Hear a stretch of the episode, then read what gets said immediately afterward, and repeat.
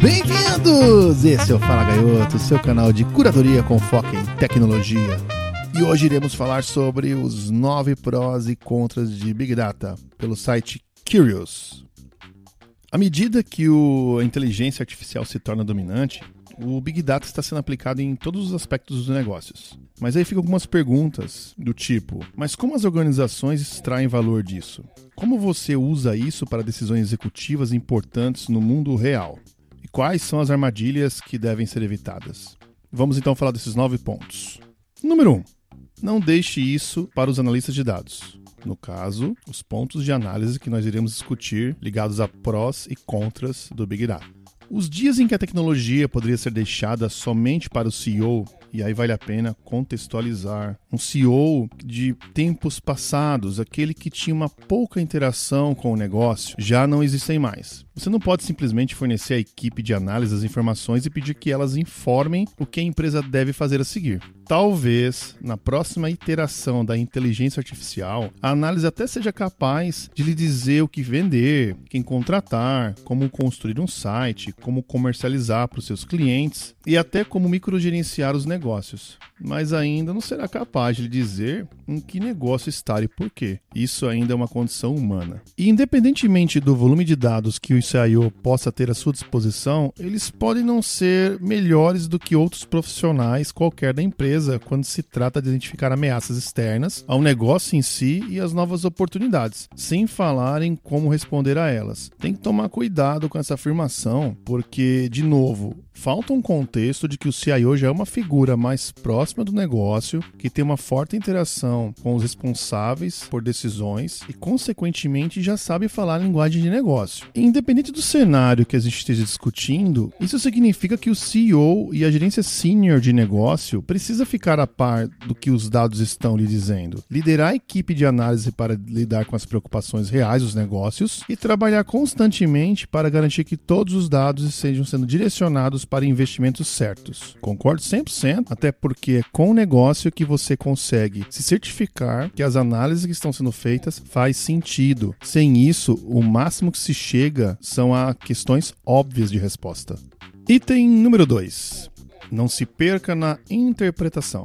Muitas empresas agora contam com equipes de engenheiros de dados que extraem dados de fontes em constante expansão, crescimento, enriquecimento, incluindo mídias sociais, smartphones, sensores, sistemas de pagamentos e até mesmo câmeras quando se fala de visão computacional.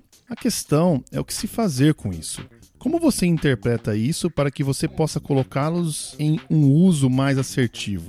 Em vez de simplesmente escavar, minerar os dados dentro de um banco de dados cada vez mais profundamente. Você precisa de analistas de negócio que possam ler as informações e ver como usá-las para identificar oportunidades de mercado, identificar problemas, encontrar soluções e liderar mudanças. Posso colocar que, em outras palavras, você precisa de tradutores de negócio que podem não ser cientistas de dados completos, mas que sejam suficientemente proficientes em análises, para assim obter os números e saber como aplicá-los para o benefício dos negócios em si, tua empresa. E ainda não há muitos por aí. Na verdade, está em constante formação e o mercado não consegue oferecer e atender a demanda. O que provavelmente significará identificar as pessoas na empresa que entendem sobre os processos fim a fim no aspecto do negócio e acelerar no lado analítico. Você pode também precisar investir em treinamento em termos de habilidades de liderança para que eles possam se sentir mais confiantes em promover mudanças para toda a organização.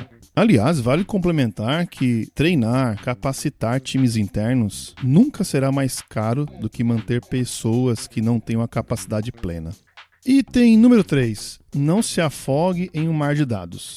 Há um desejo natural de querer capturar todos os átomos dos dados herdados da empresa e em seguida analisar o que fazer. Resista, toma cuidado com essa necessidade. Identifica como os dados foram adquiridos, por exemplo, de vendas, operações, mídia social, fontes abertas ou até mesmo outros lugares. Tenha aplicativos de negócios específicos em mente e garanta que a sua estratégia de dados se conecte diretamente à análise. Isso significa evitar a tentação de construir modelos complexos desde o início. Em vez de tentar capturar todas as informações históricas, decida as prioridades de negócio, ou até mesmo uma prioridade mais específica, de preferência. Isso dá mais velocidade e simplicidade na entrega, não que seja simples realizar um trabalho como esse. Identifique quais dados provavelmente serão úteis para abordar a hipótese a ser respondida em si e adiciona outros dados ou variáveis gradualmente. Isso acontece naturalmente, principalmente com o envolvimento das pessoas de negócio que vão ajudar a confirmar correlações, entre outros pontos, durante as análises em si. Isso permite que você desenvolva um processo e uma prática sólida, que pode ser ampliada e refinada ao vincular novos e diferentes conjuntos de dados para gerar novos insights. Esse é o sonho de toda a população de cientistas de dados executivos que estão no dia a dia desse tipo de trabalho. Item número 4. Saiba por onde começar. Na sequência, né, logo em seguida, comece identificando as fontes de dados de, de valor mais promissor para o seu negócio. Isso significa desenvolver uma visão das oportunidades e identificar os componentes da cadeia de valor com maior potencial. Eu, particularmente, piro positivamente quando se fala de cadeia de valor, estrutura de processos, clareza dos assuntos fim a fim. Esse tipo de estruturação viabiliza perguntas do tipo: é otimização de estoque ou desenvolvimento de produtos? Primeira pergunta que posso te fazer. O próximo passo é identificar o maior número possível de casos de uso e analisar como você pode aplicar novos dados e técnicas que vão gerar, ou pelo menos vamos tentar, trazer novos insights. Decida a ordem de prioridade com base no possível impacto financeiro, adequação ao negócio e até mesmo provável rapidez de implementação. Pontos importantes porque a solução ela não envelhece no sentido de demora da entrega e complexidade de implementação. Item número 5. Democratize esses dados. Um dos motivos mais comuns para a falta de aceitação de análise de dados é que as pessoas que podem usá-las da melhor forma não têm acesso necessário. Evitar esse tipo de armadilha requer uma estratégia em três etapas. Em primeiro lugar, temos que garantir que os dados sejam acessíveis ao maior número de pessoas possível, não dependendo de estruturas hierárquicas que possam impedir o seu acesso. Isso traz velocidade. Em segundo lugar, você precisa gerar consenso sobre a validade dos dados, para que haja um acordo de que ela é uma fonte única e verdadeira. Qualidade, verdade em cima dos dados. O terceiro, considerando ter os acessos necessários, você precisa desenvolver uma cultura igualitária, pela qual todos possam brincar com os dados sem qualquer medo e tentar gerar novas ideias, ou até mesmo apontar iniciativas estabelecidas da empresa que não sejam mais adequadas ao propósito. Poder criticar aquilo tudo que está sendo feito ou direcionado como prioridade é importante. Isso evita você investir tempo e dinheiro em algo que já se percebeu não ter tanto valor.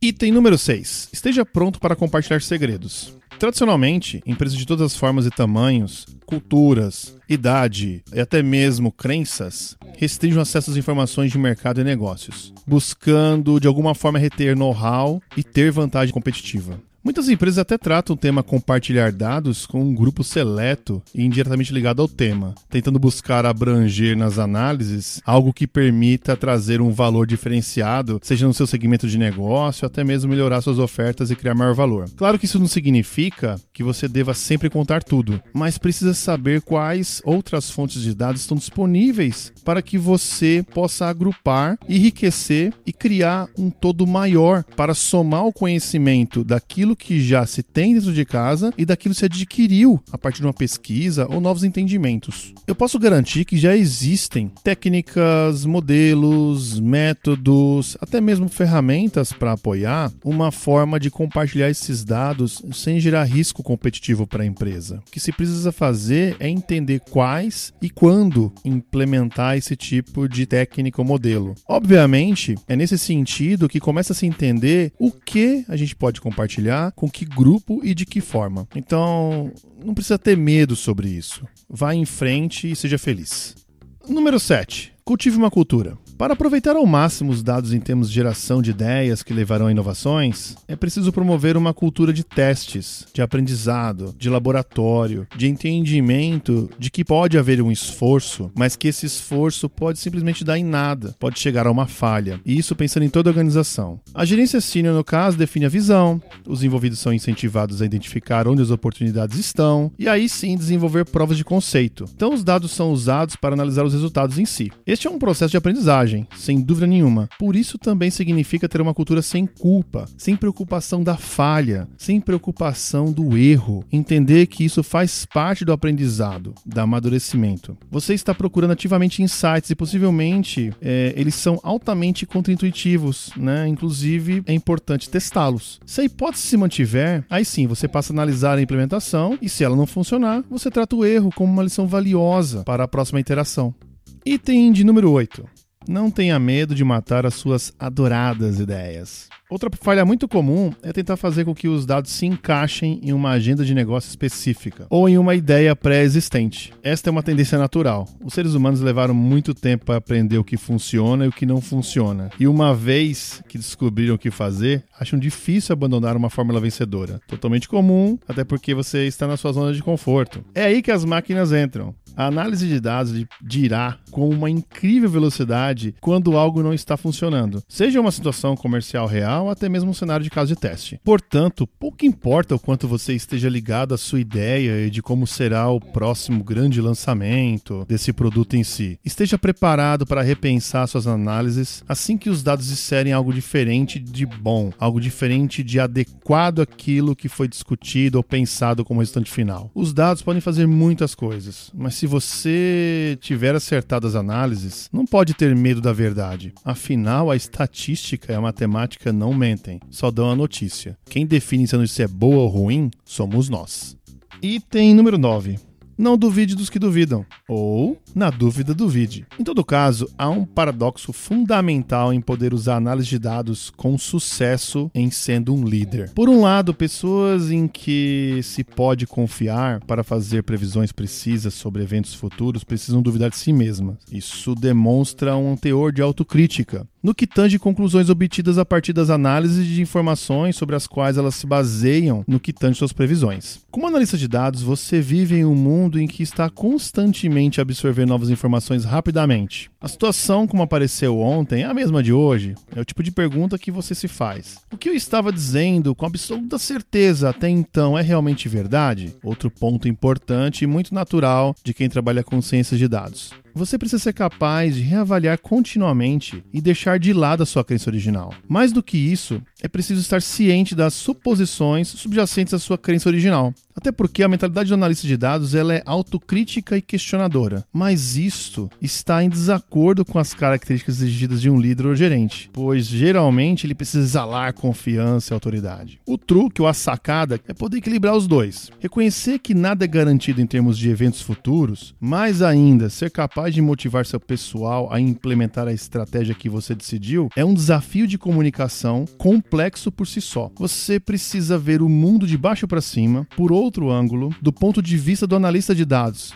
para que você crie afinidade e entenda o que está acontecendo, mas se comunicar de cima para baixo porque está conduzindo um processo de mudança. E isso é algo que as máquinas nunca serão capazes de fazer.